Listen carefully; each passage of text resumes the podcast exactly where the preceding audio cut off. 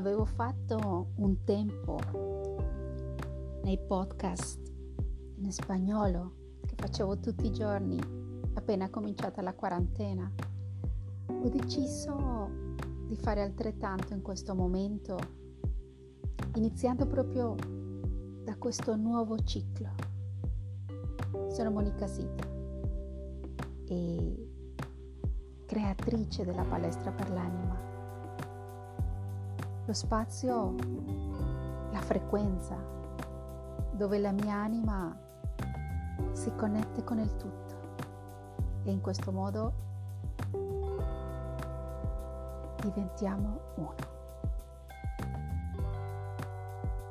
E vorrei cominciare questa comunicazione, questo racconto, questa chiacchierata con te, raccontandoti un po' di me questa serata dopo la neve che è caduta tutto il giorno qui al nord dove vivo da dieci anni. Dopo un bel po' di tempo vissuto a, vissuto a Roma dopo aver lasciato la Colombia quando avevo 28 anni avevo lasciato l'architettura e tutto quel tempo dedicato a essere socialmente accettabile. Eh, non lo so, forse sono stati tempi belli, dedicati solo al lavoro, a raggiungere obiettivi, a, a creare, a disegnare, studiare, aggiungere ancora più informazioni al, al curriculum, ma al tempo stesso vivendo quasi una sensazione di vuoto nel mio cuore. E questo è stato il motivo perché quando ho cominciato a studiare interpretazione dei sogni con un gruppo, un anno di ascolti e di sogni. Era bello. Il compito era portare minimo due sogni a settimana ad ogni incontro. E man mano che passava il tempo e che diventavo più brava nell'interpretazione dei sogni, dei miei sogni, ho cominciato curiosamente a sognare in italiano. Paesaggi, città, persone che non avevo mai visto, ma che dopo avrei visto in modi diversi, ma è come se fosse stato il preambolo, la premonizione di quello che stava per accadere qualche anno dopo.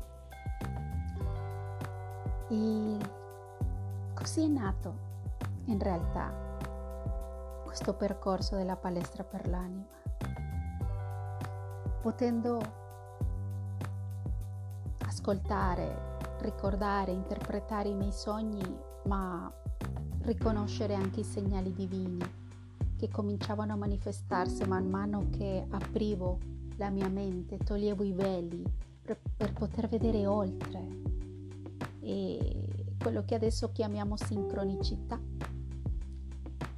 in quelli tempi per me era semplicemente una chiacchierata con Dio o con un angelo o con una guida che non avevo ancora capito chi era, ma che mi stava dando informazione preziosa e che faceva tutto per aiutarmi a manifestare i miei sogni.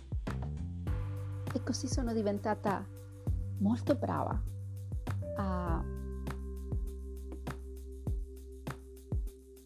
vedere oltre. E soprattutto a rendermi conto che non avevo paura perché semplicemente tutto veniva semplice, superando le prove, chiedendo, ascoltandomi.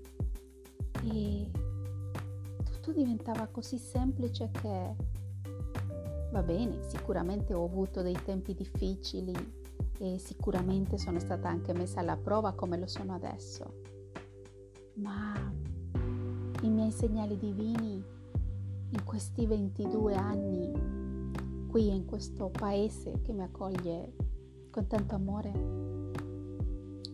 sono stata la scoperta della mia anima e i segnali divini sono stati le parole, simboli, colori, numeri che mi hanno portato a essere quello che sono adesso.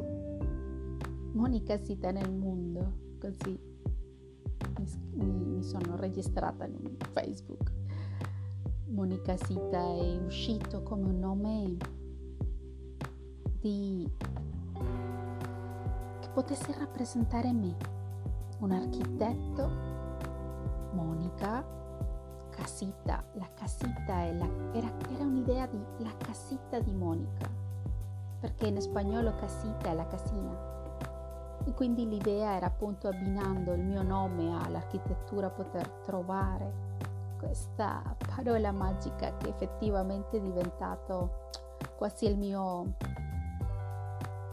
uh, alias, quel nome con cui ho presentato tanti progetti e tante idee. Così Monica Villa Bernal è diventata Monica Sita nel 2002, 18 anni fa.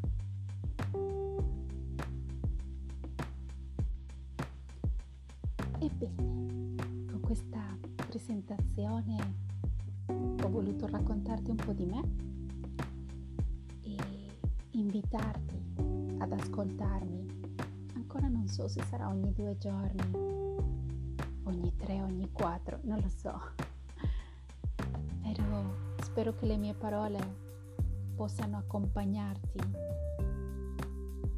Riflessioni che sono sempre segnali divini.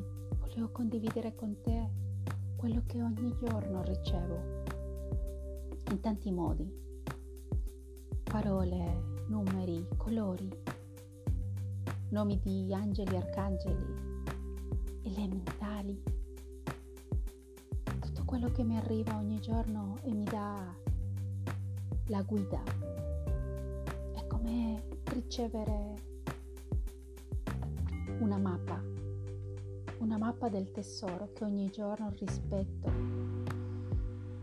e seguo provando rispettare quello che mi dicono in questo modo gentile, dolce, avere attenzioni dei miei pensieri,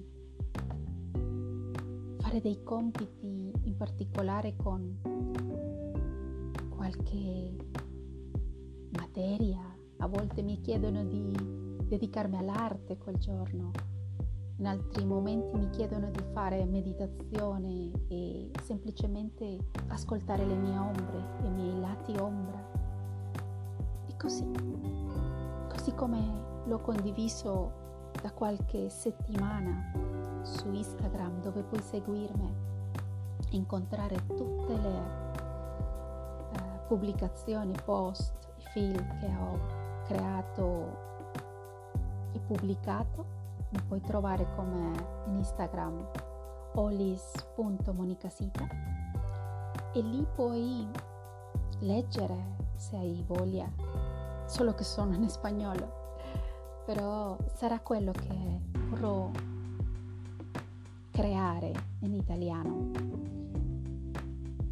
L'interpretazione di quegli messaggi che mi arrivano ogni giorno, poterli condividere con te così in questi podcast ed essere in qualche modo un po' più vicini, un po' più uniti in queste riflessioni che possono aiutare te come stanno aiutando me. E quindi ti aspetto. A presto e ci vediamo con i messaggi dei prossimi giorni.